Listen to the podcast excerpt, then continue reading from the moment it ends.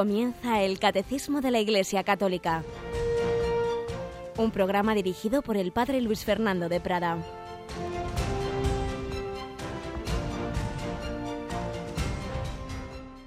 Muy buenos días, queridos oyentes, querida familia de Radio María. Acudimos a nuestro Señor, a la Virgen María, en este inicio del día 8 de mayo, en este mes de mayo. Tenemos con nosotros a Yolanda Gómez. Buenos días, Yoli. Muy buenos días, padre. Bueno, a la Virgen María estamos acudiendo muy particularmente este mes en esta campaña de oraciones y de donativos que está haciendo Radio María y en vísperas de la maratón. Por si algún oyente aún no sabe lo que es, le dices una palabrita. Pues van a ser dos días eh, muy intensos, pero preciosos porque nos vamos a unir más de 60 países donde está Radio María y, vamos a compartir dos días en los cuales eh, pues sabremos cómo se vive en otros países y sobre todo vamos a intentar entre todos el que salgan adelante 11 proyectos de Radio María en otros países para llevar la esperanza y la buena noticia a, todas las personas. Esta radio que tanto bien nos hace, que tanto personas nos dicen cómo les ayuda, no, no hay día que no recibamos algún testimonio, alguna carta, algún correo, alguna visita de personas que nos lo dicen, pues queremos que haga ese bien en otras naciones, en otros continentes, en el mundo entero, porque Radio María, como la Iglesia es universal, es católica, quiere llegar al mundo entero. Mañana he pasado programación especial, conexiones con diversas Radio Marías del mundo, conexión con el fundador de Radio María, don Emanuele Ferrario, y una Santa Misa Internacional para Europa, que este año nos corresponde a nosotros y a la que invitamos a nuestros oyentes. ¿Dónde pueden ir nuestros queridos oyentes si quieren participar en vivo en esa Santa Misa? Pues eh, tienen a las 6 de la tarde. Mañana a las 6. Mañana a las 6 de la tarde tenemos esa misa que va a ser retransmitida para todos los países y será en la parroquia de Cristo Resucitado. Fíjate qué nombre tan indicado para el tiempo de Pascua. Cristo Resucitado, que está en la calle Cebreros 56, muy cerquita de la boca de metro de Lucero. Así que todos vosotros estáis invitados a unirnos mañana, mañana en esa oración en conexión con todas las Radio Marías de Europa para rezar por la extensión del Evangelio a través de Radio María, para rezar por esos países europeos, entre otros, por cierto, Ucrania. Radio María está presente en Ucrania y vamos a rezar muy particularmente por la paz en ese país. Mañana a las seis de la tarde, Parroquia de Cristo resucitado. Y todos estos días especial campaña de oración y de donativos para la, extender, extender las ondas de Radio María en España y, en todo el mundo. Y como os digo, muy particularmente mañana y pasado, todos esos donativos van a tener un fin misionero, como si fuera nuestra campaña del Domon. Ayuda a la Virgen a ayudar a sus hijos para llevar el mensaje de su Hijo al mundo entero. Y es lo que queremos hacer aquí también. Nosotros vamos a seguir adelante en nuestra exposición del catecismo entre fiestas, campaña y algún otro problemilla. No hemos podido tener la exposición del catecismo los últimos días, pero vamos a retomarla hoy y como siempre primero recibiendo alguna enseñanza para nuestra vida diaria, hoy tomada de las pinceladas de don Justo López Melús.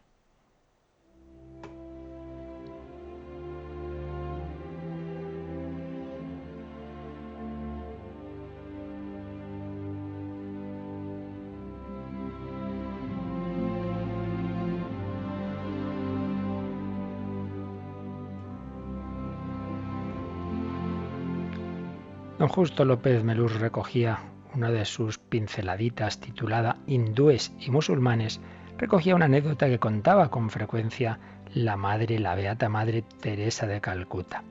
Una familia hindú con ocho hijos llevaba varios días sin comer. La madre Teresa fue personalmente a su casa y les llevó un poco de arroz. Y vio la madre extrañada que esa madre que recibía el arroz hizo dos partes con el saco que le daba la madre, Teresa. Tomó una de las partes y se fue de casa. ¿Dónde vas? Junto a nuestra casa vive una familia musulmana con ocho hijos también. Y también ellos tienen hambre. También ellos llevan muchos días sin comer. Y eso conmovió el corazón de la Madre Teresa que veía cuánta gente buena hay que no solo piensa en sí, en sus hijos, sino en todos los necesitados. Eso fue conmovedor. Ella sabía que hacía varios días que no comían. Y a pesar de que a sus hijos les hubieran tocado unas cucharadas más de arroz sin dar eso a sus vecinos, se veía en todos la alegría de compartir. El que para sí solo hace cocer su alimento, come el pecado, dice un refrán. Jesús nos ha dicho que el último examen será un examen de amor.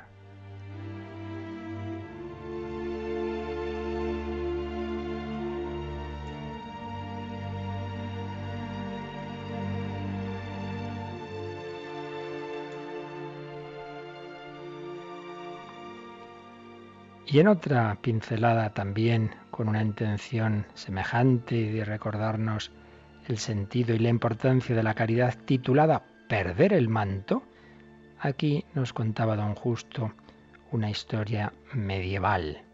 El beato Jordán de Sajonia fue el segundo general de los dominicos, la orden de predicadores llamados dominicos, porque fue fundada, como sabéis, por Santo Domingo de Guzmán. Pues bien, eh, este segundo general, el beato Jordán de Sajonia, se distinguió sobre todo por su generosidad. Un día encontró a un mendigo por la calle, aterido de frío. El beato Jordán, sin pensárselo dos veces, le dio su manto. Pero aquí que el mendigo, que además de frío tenía sed, vendió rápidamente el manto y se emborrachó. Algunos frailes que conservaban su manto, su prestigio y su compostura le recriminaron, ya ves, padre, lo que has conseguido con tu generosidad.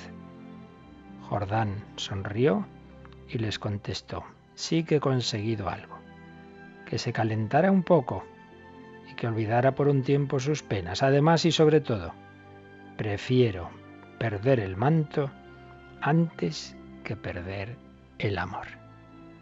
Prefiero perder el manto antes que perder el amor. Muchas veces el bien que tú haces no será bien empleado, eso ya es responsabilidad de quien lo recibe. Pero tú recuerda, prefiero perder el manto antes que perder el amor. Como decía nuestro querido don José Ignacio Monilla y sigue diciendo, pero aquí lo ha dicho en este programa en más de una ocasión, a veces por no hacer el primo, hay que ser hermanos, no primos, por no hacer el primo realmente no somos hermanos, para ser hermanos. También a veces hay que hacer el primo. No seamos tan calculadores en nuestra caridad. Prefiero perder el manto a perder el amor.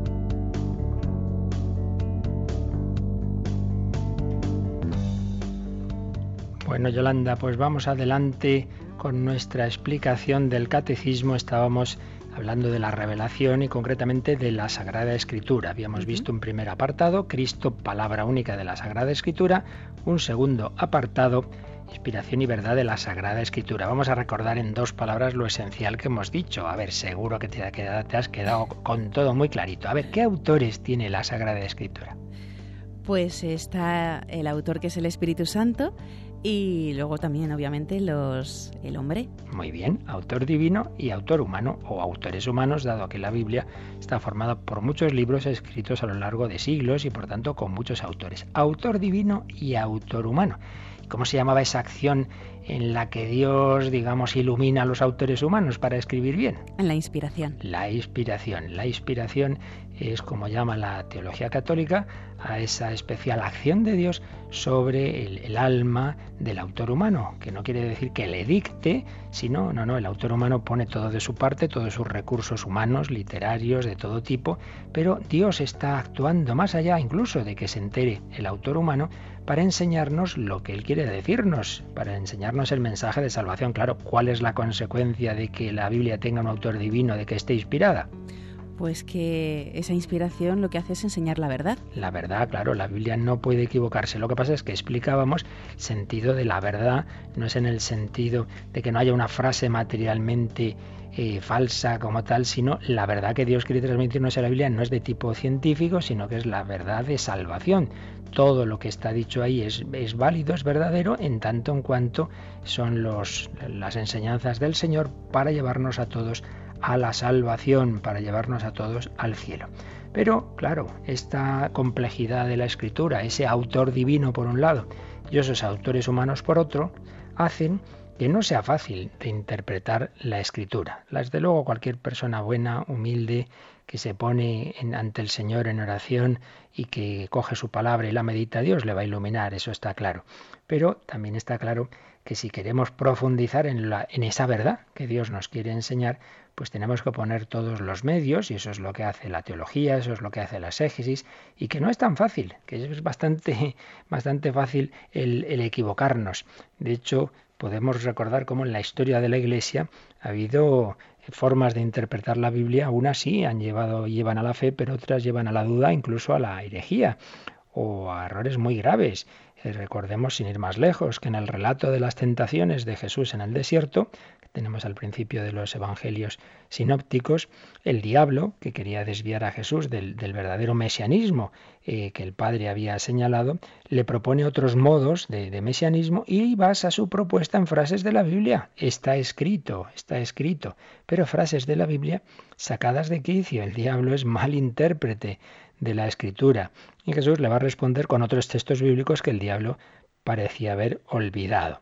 Otro ejemplo tenemos en el Nuevo Testamento, en diversos diálogos de Jesús con, con, los jefes religiosos que se niegan a creer en él, Jesús les echa en cara su mala comprensión de la escritura. Por ejemplo, en Juan 5:39 les dice, investigáis las escrituras porque creéis tener en ellas vida eterna, pues también ellas testifican en mi favor, pero no queréis venir a mí para tener vida.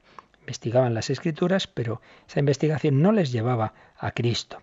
Y a un grupo de saduceos, recordaremos que no creían en la resurrección final de los muertos, que le ponen aquel ejemplo de esa mujer que se ha ido casando con siete hermanos, etc., Jesús les dice abiertamente que están equivocados por no conocer las escrituras ni el poder de Dios. Materialmente las conocían, pero no las interpretaban bien. Podríamos poner muchos ejemplos de, de, lo fácil que es interpretar mal. Por ejemplo, qué duda cabe de que en la enseñanza de Jesús tienen una grandísima importancia los pobres y la caridad. Bueno, entonces podríamos pensar que Judas había captado bien la enseñanza evangélica sobre la pobreza cuando se queja del dinero gastado en aquel perfume eh, de la unción de Betania, Juan 12, 4 al 8. Este, esto, este, este perfume se podía haber vendido por 300 denarios y habérselo dado a los pobres. Fíjate qué evangélico, qué interés por los pobres. Pues no, no. Jesús va a reprender a los que piensan de esa manera y San Juan va a decir que en realidad lo que Judas quería robar. Por tanto, la interpretación que hacía Judas del mensaje evangélico era erróneo. Por supuesto, tenemos el caso que, que hemos recordado aquí en más de una ocasión recientemente de los discípulos de Maús. Es un caso muy claro eh, de ceguera ante la palabra de Dios, pues como lo que había ocurrido con la pasión y crucifixión y muerte de Jesús, a ellos les había apartado de la, de la fe, que no era mucha por lo que parece, y en cambio Jesús les dice, oh ignorantes y torpes para creer en todo lo que dijeron los profetas. Y sigue diciendo el evangelista San Lucas que les fue explicando lo que había sobre él en el Antiguo Testamento, en, la ley y los profetas, lo que nosotros llamamos el Antiguo Testamento. Y esa explicación, desde luego muchísimo mejor que la de ningún profesor de Sagrada Escritura, no solo iluminó sus mentes, sino que transformó su corazón, de manera que al final de esa tarde, al llegar a Emaús, decían, ¿no ardía nuestro corazón por dentro cuando nos hablaba por el camino y nos explicaba las escrituras?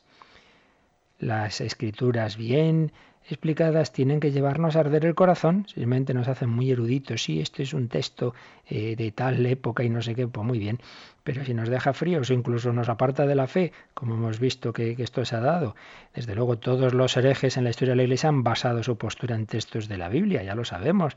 Lutero tiene esa, piensa que esa iluminación cuando de repente cae en una frase de San Pablo a los romanos, la saca de su contexto y ya de ahí saca toda una teología. Pues todo, todo, todo en la historia de la Iglesia se va a apoyar en la Biblia.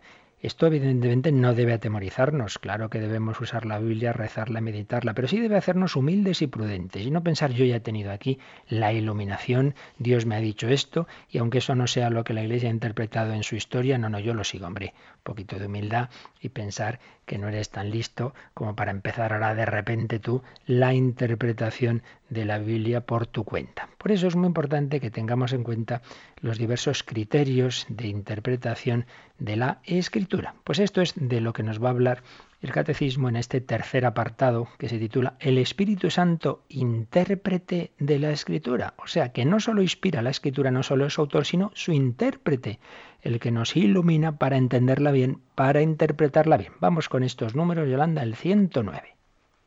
En la Sagrada Escritura, Dios habla al hombre a la manera de los hombres.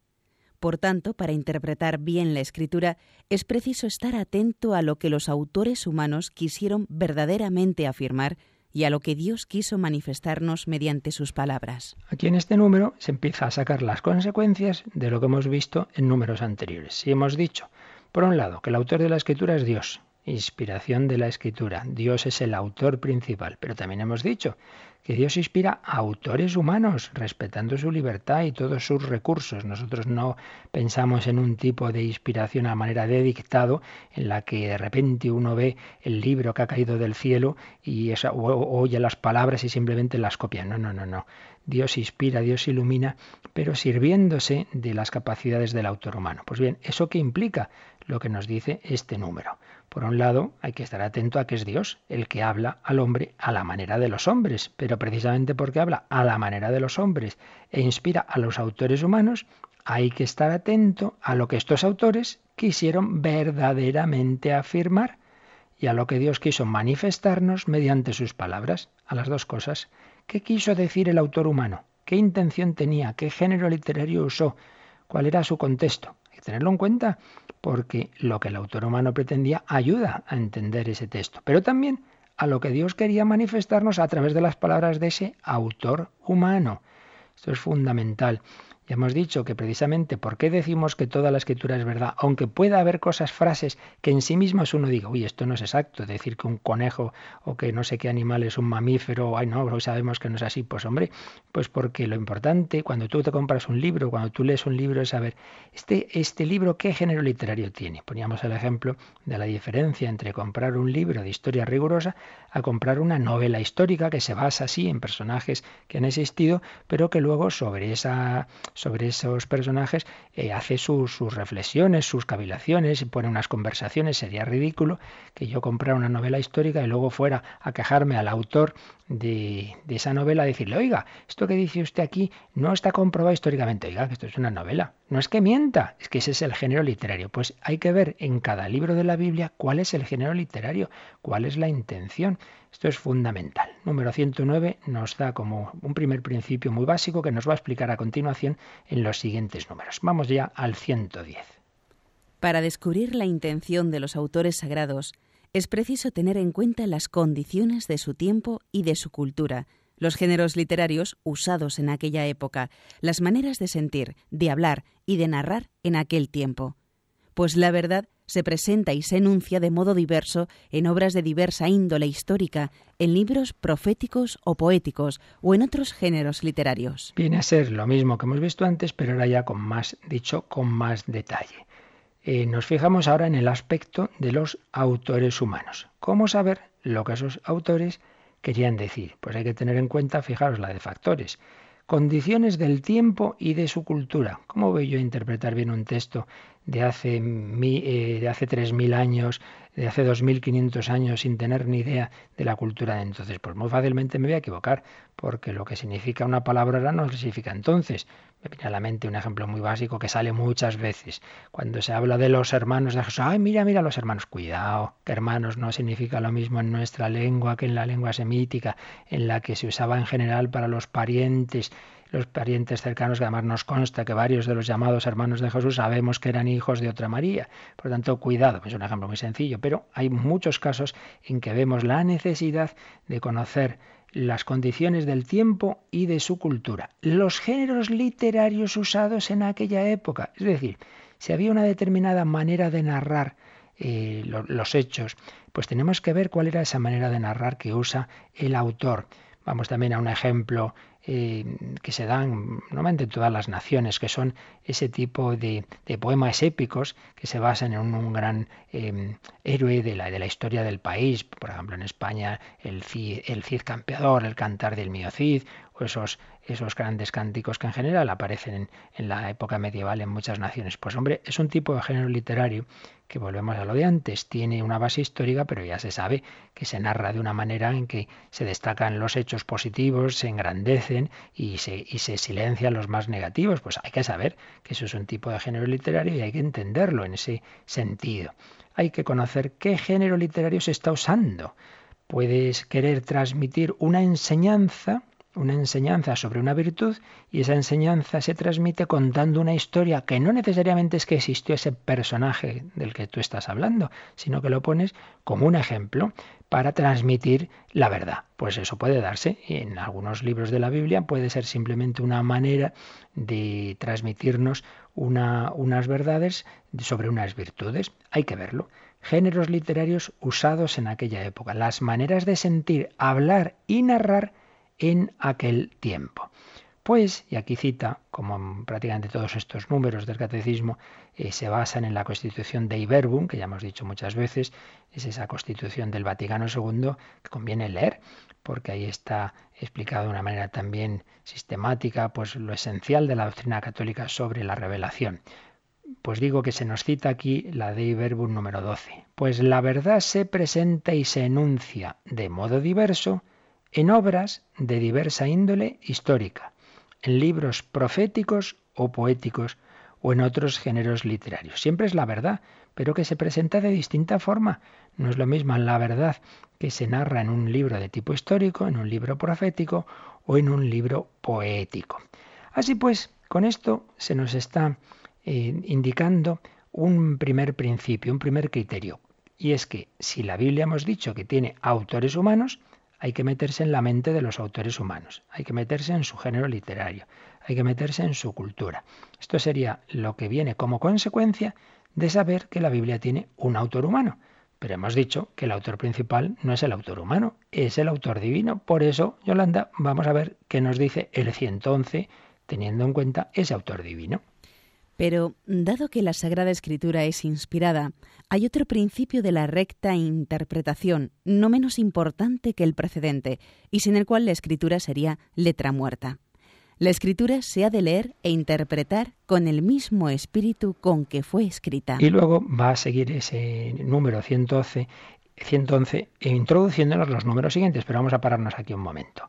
Fijaos que hemos dicho, la escritura tiene autor divino, autor humano. Hemos empezado por los autores humanos. Al tener autores humanos hay que conocer los distintos modos de expresión posibles de los autores humanos. Pero es que a veces, por desgracia, la, alguna exégesis de tipo racionalista se queda en esos autores humanos y se olvida de lo más importante, y es que sí, sí, a través de los autores humanos, pero, pero ante todo es Dios quien nos habla de la escritura, el principal autor es el autor divino que inspira a los autores humanos. Bueno, pues eso hay que tenerlo muy en cuenta en la interpretación, porque si resultara que yo estoy cogiendo la Biblia simplemente como un libro humano más, pues no me estoy enterando. Entonces, ¿por qué decimos palabra de Dios? Hombre, palabra de Dios es porque es verdad que Dios la inspira. Ahora bien, así como los autores humanos son muchos, muchos, desde el Génesis hasta el Apocalipsis, muchos autores están ahí.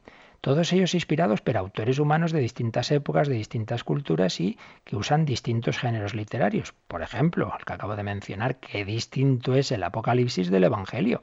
El Evangelio tiene un tipo de, de lenguaje y de narrativa histórica, no en modo de la historia moderna, pero histórica, es decir, nos habla de hechos históricos de Jesús y en cambio el Apocalipsis son símbolos, son visiones. Y lo escribe el mismo autor. En el caso del cuarto Evangelio, el Evangelio de San Juan, su autor es el mismo del Apocalipsis, según todos los indicios. Pero qué distinto es. Bien, pues muchos autores humanos, ¿de acuerdo? Pero hay un autor común a todos los libros de la Biblia, que es Dios, que es el Espíritu Santo. El mismo que inspira el Génesis, inspira el Apocalipsis. Ah, esto es muy importante y esto se olvida con frecuencia. Por tanto, para interpretar bien la escritura, si es necesario y conveniente meterme en la mente de los autores humanos, mucho más necesario y conveniente es meterme en la mente del autor divino. ¿Qué mente es esa? Pues ni más ni menos que el Espíritu Santo. El Espíritu Santo es quien inspira a todos los autores humanos. Por tanto, lo fundamental para leer e interpretar bien la Biblia es tener el mismo espíritu con que fue escrita. Por ello, invocar al Espíritu Santo, por ello, hacer oración y por ello lo que nos va a venir a continuación detallado en el eh, catecismo. Pero antes de ver esos principios en los que se concreta este, este, este gran eh, criterio de que el Espíritu Santo es, en definitiva, el autor principal de la Escritura, vamos a incidir en la necesidad de, de unir estos dos criterios que hemos dicho. Por un lado, el criterio de que como hay unos autores humanos hay que conocer eh, la Biblia en cuanto a obra humana, en cuanto eh, tiene una serie de, de, de criterios de interpretación, como puede ser otro libro literario, pero a la vez tenemos que ser conscientes de que esos autores humanos están movidos por el Espíritu Santo y por tanto el criterio teológico. Hay que unir los dos, no puede ser uno solo de ellos, ni de una manera justapuesta, hay que unirlos. Y de esto se nos insistía en esta exhortación apostólica que ya hemos citado más de una ocasión, verbum domini, la palabra del Señor, exhortación apostólica post-sinodal, en la que el Papa Benedicto XVI recogía los frutos del sínodo de los obispos que se dedicó precisamente a la palabra de Dios y que publicaba el 30 de septiembre de 2010, Verbum Domini. Un documento largo, y pero un documento realmente fundamental para todo lo que estamos tratando. Verbum Domini, la palabra del Señor. Sobre por este documento, por cierto, y a la vez sobre la presentación de la nueva Biblia que la nueva traducción de la Biblia que preparó la conferencia episcopal, pues se celebró un congreso en España sobre la del cual hay unas conferencias que ya hemos ofrecido alguna en torno al catecismo y el próximo sábado ofreceremos otra. Em, que profundizaban en, esta, en esta exhortación. Pues bien, en el número 35 y siguientes, Papa Benedicto XVI hablaba del riesgo de dualismo que se produce con frecuencia en la interpretación de la escritura. ¿Dualismo en qué sentido? Pues cuando esos dos niveles que hemos mencionado del estudio de la Biblia, el nivel humano, está escrita por autores humanos, y el nivel divino, está inspirada por Dios, se, pretenden separar, se contraponen o, o se justaponen, y esto no puede ser. Eh, esto lleva, decía el Papa Benedicto XVI, a una separación entre exégesis y teología. Una cosa sería la exégesis, los, los estudiosos de la Biblia aplicando ahí sus criterios humanos y bueno, luego los teólogos que lo cubren. Pues no, hombre, no, porque la propia Biblia ya de por sí, al estar inspirada por Dios, para entenderla bien, tienes que tener en cuenta los criterios teológicos.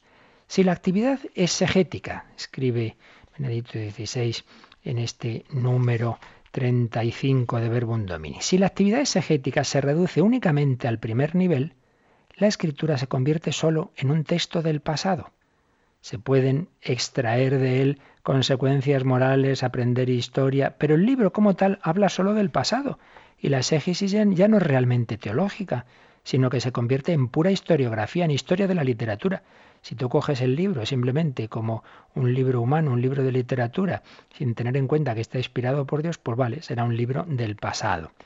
No, no, la falta de una hermenéutica de la fe em, con relación a la escritura no se configura únicamente en los términos de una ausencia ocurre esto también. Si tú al interpretar ese, ese libro de la escritura no tienes en cuenta la teología, no tienes en cuenta la fe, no tienes en cuenta que Dios es el autor, al final se sustituye esa fe por otro tipo de criterios, por otra hermenéutica, por una hermenéutica secularizada, positivista. Vas a tener de fondo unos criterios de interpretación que al final, ¿sabéis cuáles son?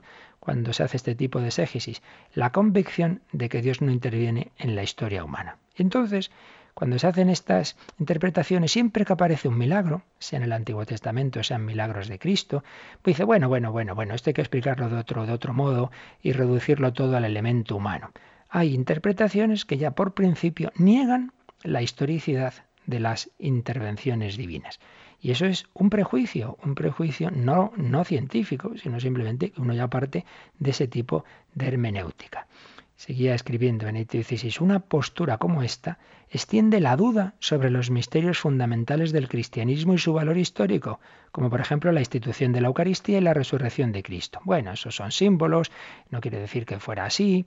Así se impone, de hecho, una hermenéutica filosófica que niega la posibilidad de la entrada y la presencia de Dios en la historia. Y esto introduce un grave dualismo entre la exégesis y la teología. Bueno, los teólogos, vale, que digan cosas piadosas, espirituales, pero nosotros los que interpretamos bien la Biblia sabemos que eso no es verdad. Pues esto es muy negativo y por desgracia esto ocurre y escandaliza muchas veces a los fieles. También esto resulta negativo, sigue escribiendo el, Papa ya de mérito, en, pero que evidentemente es un texto de magisterio de la Iglesia para siempre. También esto resulta negativo para la vida espiritual y la actividad pastoral, por esa brecha entre exégesis científica y lección divina como si la lectura espiritual no tuviera que ver con la verdadera exégesis. También lleva cierta perplejidad en la preparación de las homilías, decían los padres conciliares de este sínodo que trató de este tema. Este dualismo produce incertidumbre y poca solidez en la formación de los candidatos a los ministerios eclesiales. Y es que cuando la exégesis no es teología, la escritura no puede ser el alma de la teología. Y cuando la teología no es esencialmente interpretación de la escritura en la Iglesia, esta teología ya no tiene fundamento. Bueno, en definitiva, que es muy importante unir en la interpretación de la Biblia esos dos criterios. El criterio de que como es una obra también humana, que tiene unos autores humanos. Hay que emplear ciertamente todos los criterios de tipo científico, textual, literario, etcétera, pero sin olvidarnos de que tiene un autor divino y por tanto a la vez hay que eh, interpretarla desde los principios de la fe, que es lo que enseguida vamos a ver. Pero antes vamos a decirle al Señor que ya que Él nos habla, que Él nos ha hablado y nos sigue hablando, porque la Escritura es una palabra viva, queremos responderle, queremos también nosotros responder a su palabra con nuestras palabras.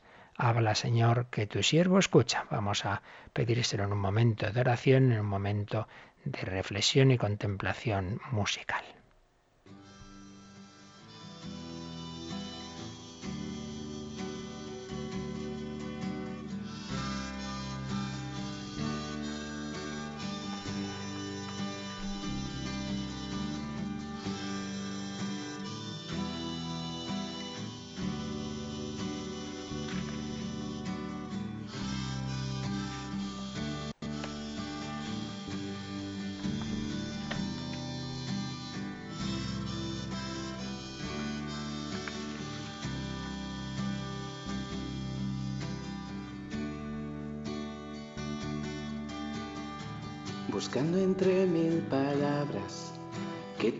Decir?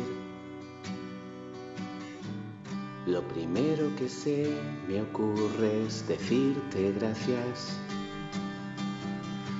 por tantas y tantas cosas que he vivido junto a ti, por tantas y tantas cosas que sabemos solo tú y yo por tantas y tantas cosas entre tú y yo.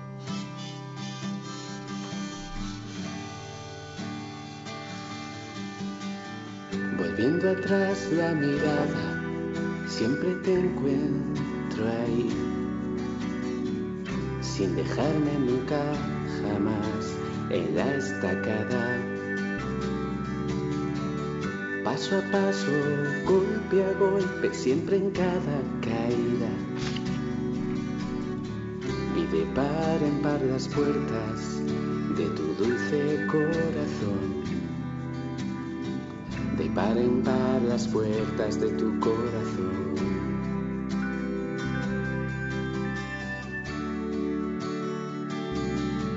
Y ahora dime tú, ¿por qué a mí me lo has revelado todo? Me has querido para ti, me has ganado poco a poco, me has quemado con tu fuego, me has robado el corazón,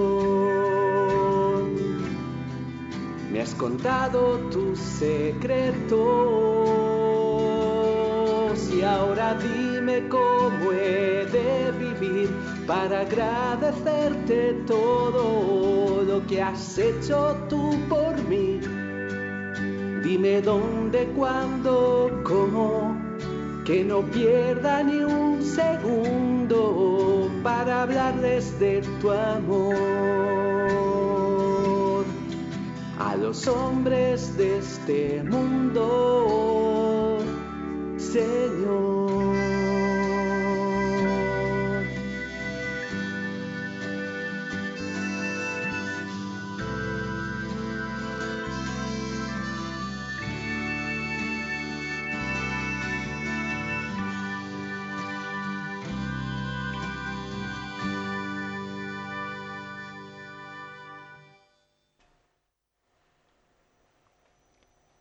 Están escuchando el Catecismo de la Iglesia Católica con el Padre Luis Fernando de Prada.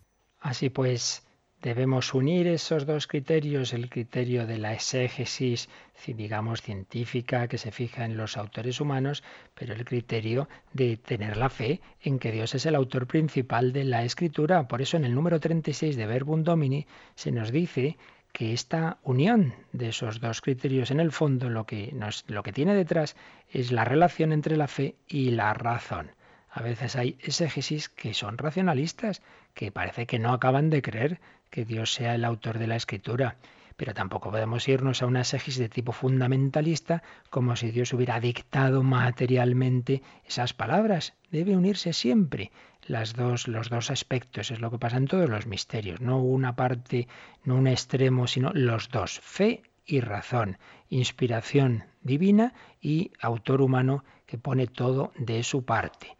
Eh, lo que está en juego en la hermenéutica, dice el número 36 de Verbum Domini, con la que se aborda la Sagrada Escritura, es la correcta relación entre la fe y la razón.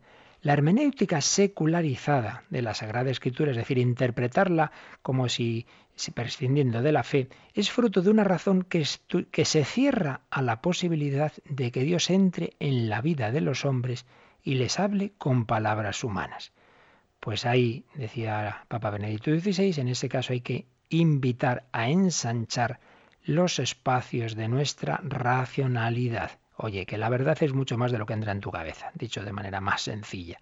Ensancha los espacios de tu racionalidad. No le digas a Dios lo que puede hacer. ¿Y por qué no va a poder Dios hacer un milagro? ¿Y por qué no van a poder detener las aguas del Mar Rojo? Porque tú lo digas. Hombre, pues Dios que ha creado el universo, que ya bastante milagro es, pensar que este universo tan inmenso, pues según todos los datos científicos, estaba al principio eh, de lo que llaman el famoso Big Bang, todo estaba concentrado en una partícula infinitesimal, pues hijo, si eso ya no es, hace falta fe para creerse eso, y así lo dice la ciencia, ¿por qué no te vas a poder creer cualquier otra cosa? No limitemos a Dios lo que Él puede hacer en la utilización de los métodos de análisis histórico hay que evitar asumir criterios que por principio no admiten la revelación de Dios en la vida de los hombres. Por tanto, unidad de los dos niveles, autor divino, autor humano, armonía entre la fe y la razón.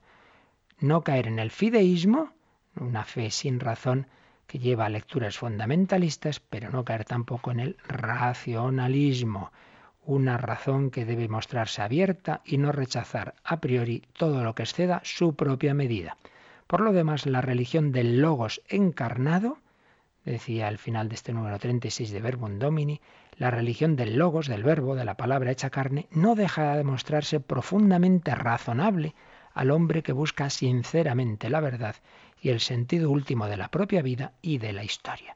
la revelación, la fe razonable. Ahora, una cosa es razonable y otra cosa es que entre en mi cabeza todo tiene que ser lo que a mí me parece. Bien, esta conjunción de ambos criterios pues la seguiremos profundizando y sobre todo nos fijaremos en próximos días más en el autor divino. Pero en los minutos que nos quedan vamos a decir alguna palabra sobre ese primer aspecto de la, de la interpretación partiendo del autor humano.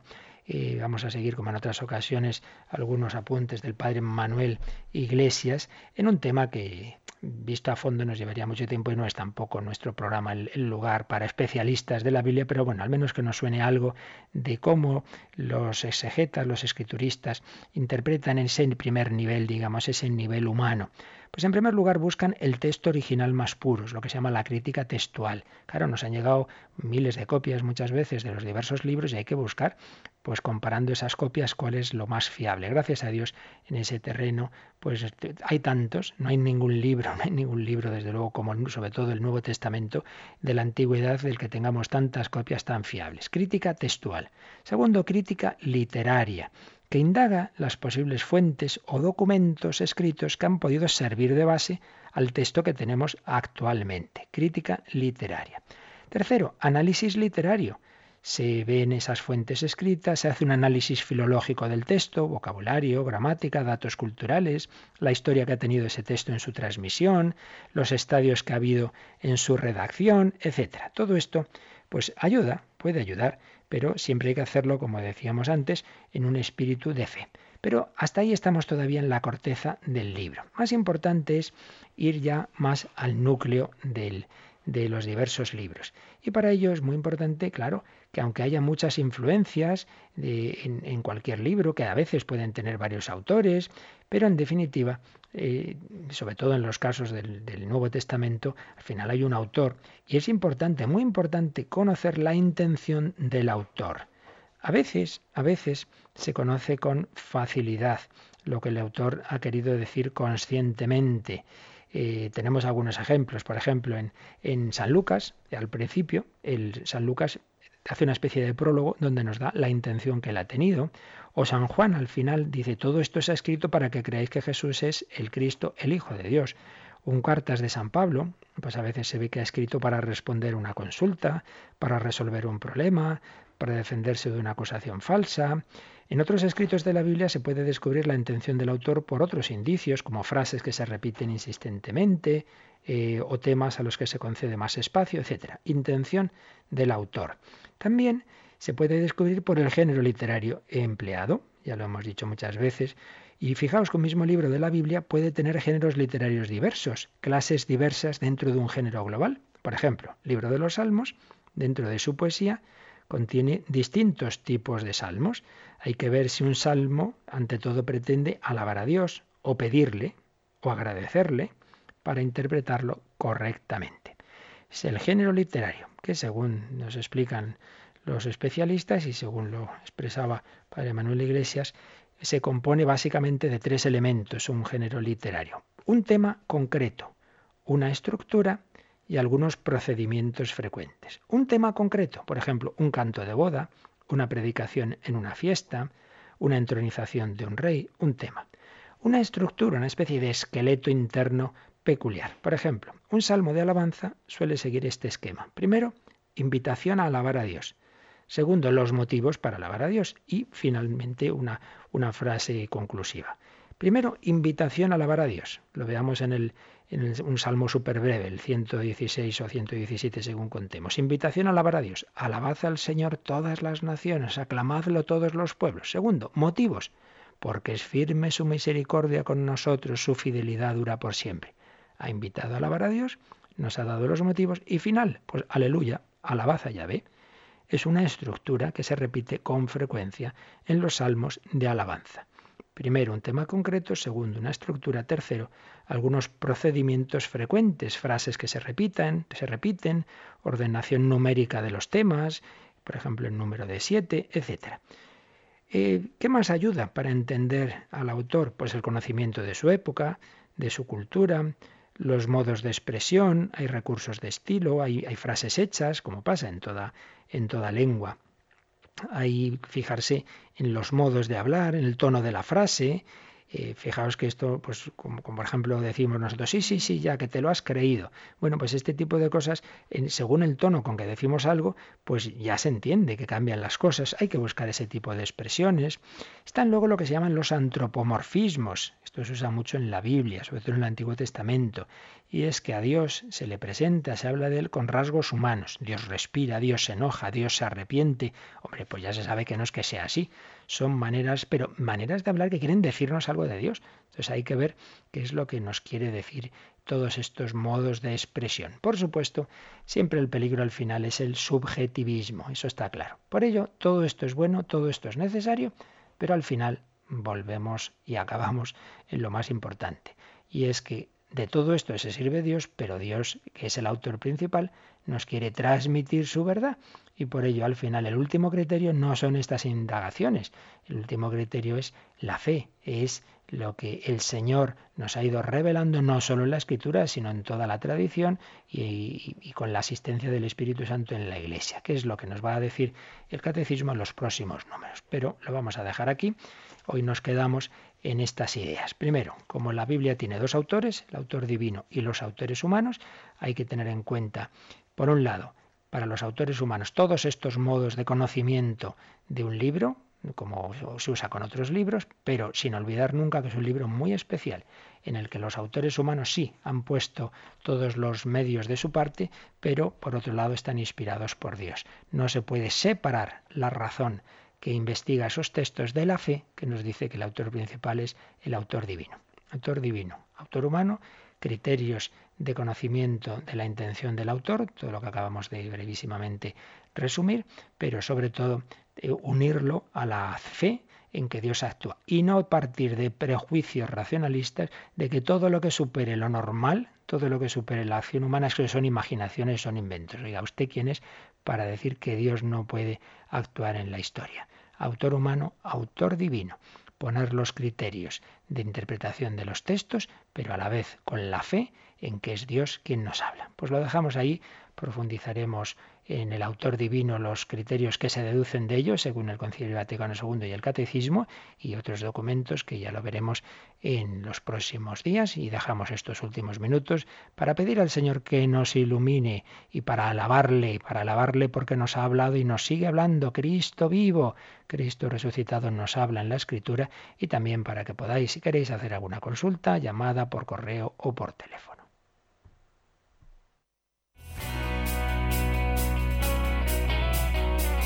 Participa en el programa con tus preguntas y dudas.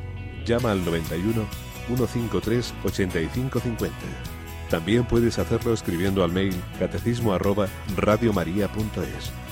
Catecismo arroba radiomaria.es. Es el Señor, aleluya, Jesús resucitó. Aleluya, aleluya. Es el Señor, aleluya. Jesús resucitó. El primer día, muy de mañana, van al sepulcro al salir el sol Santas mujeres llevando aromas, ven que la piedra alguien quitó. Baja del cielo resplandeciente una figura llena de luz. El ángel dice, Santas mujeres, vivo y hasta el que murió en la cruz. Aleluya.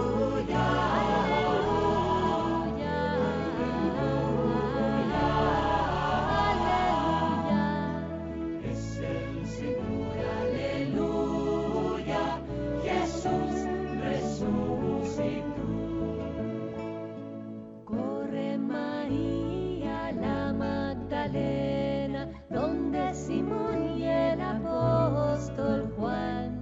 Yo vi la tumba vacía y sola, dice llorando, ¿dónde estará? Fuera llorando junto al sepulcro, ve Magdalena al mismo Señor. Lloras mujer, ¿a quién tú buscas. Y en su dolor no lo conoció. Tu jardinero si lo tomaste, di dónde está y yo lo llevaría. Jesús le dice María, y ella responde, maestro, aleluya,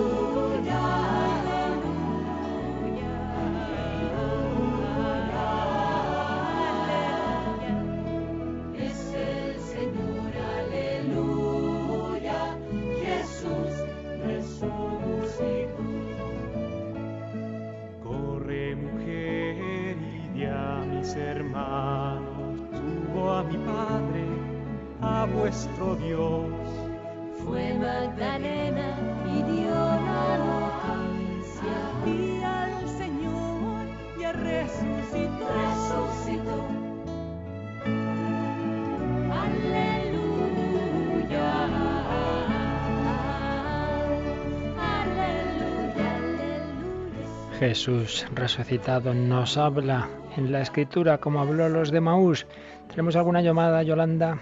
Así es, nos ha llamado Mari Carmen de Sevilla y ella dice que leyó hace poco un pasaje del Antiguo Testamento y que no lo entiende muy bien porque dice algo así como eh, que Dios odió a Esaú desde el vientre de su madre, pero a Jacob le protegió a pesar de, de que lo engañó a su padre que estaba ciego y todo eso. Entonces no entiende cómo puede Sí. decir odió a Esaú, Sí. además siendo un bebé ahí desde el vientre de su madre. Sí, sí, pues es uno de los casos claros, mira, viene bien de ejemplo de lo que decíamos antes de hay que tener en cuenta el lenguaje y la cultura del momento, ¿no?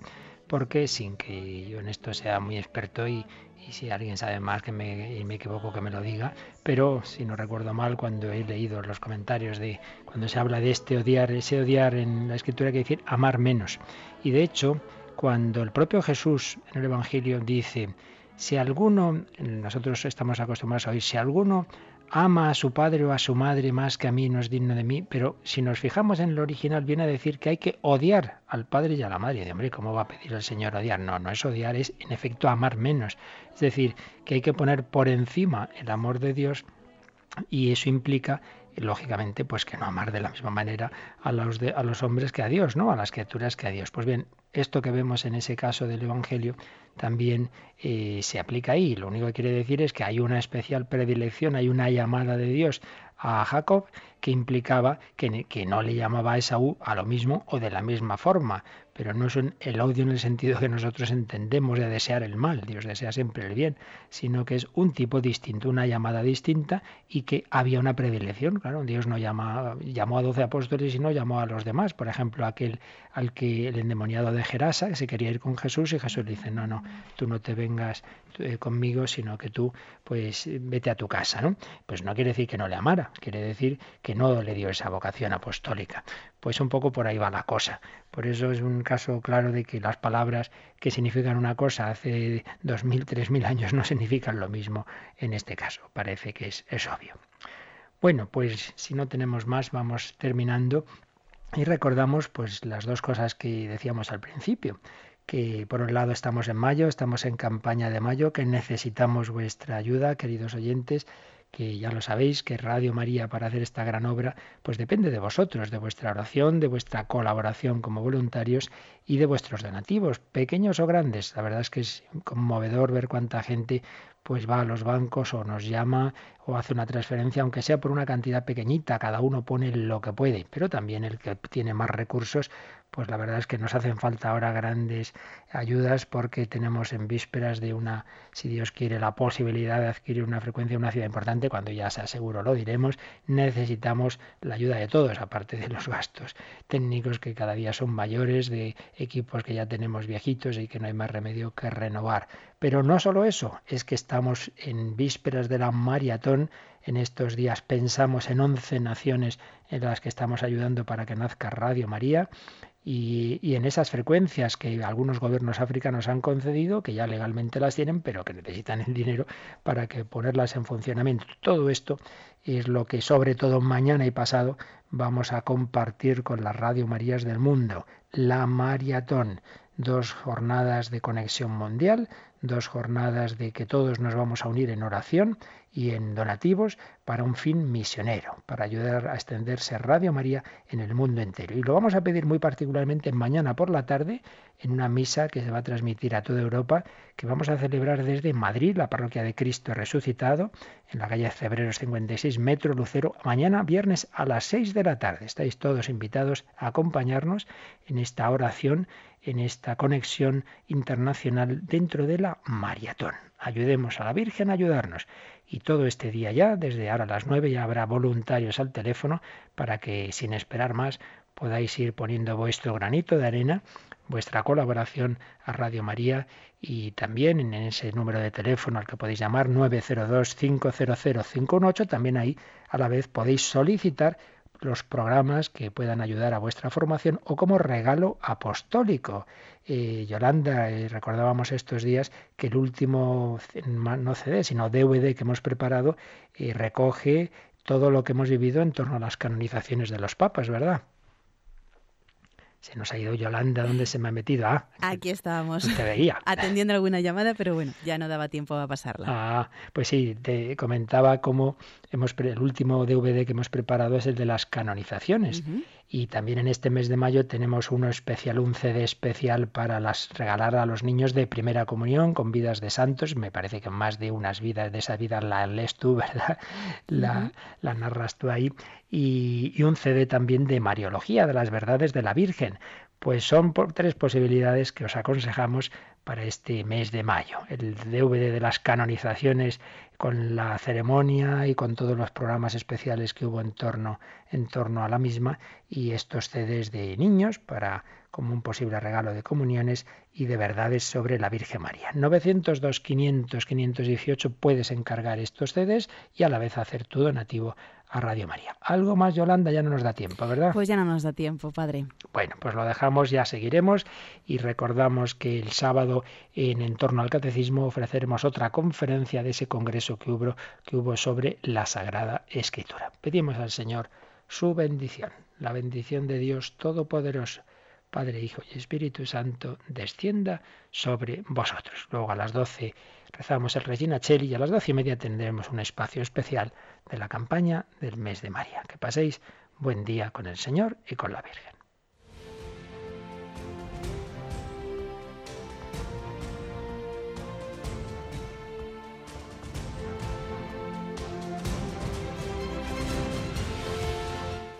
Han escuchado en Radio María el Catecismo de la Iglesia Católica,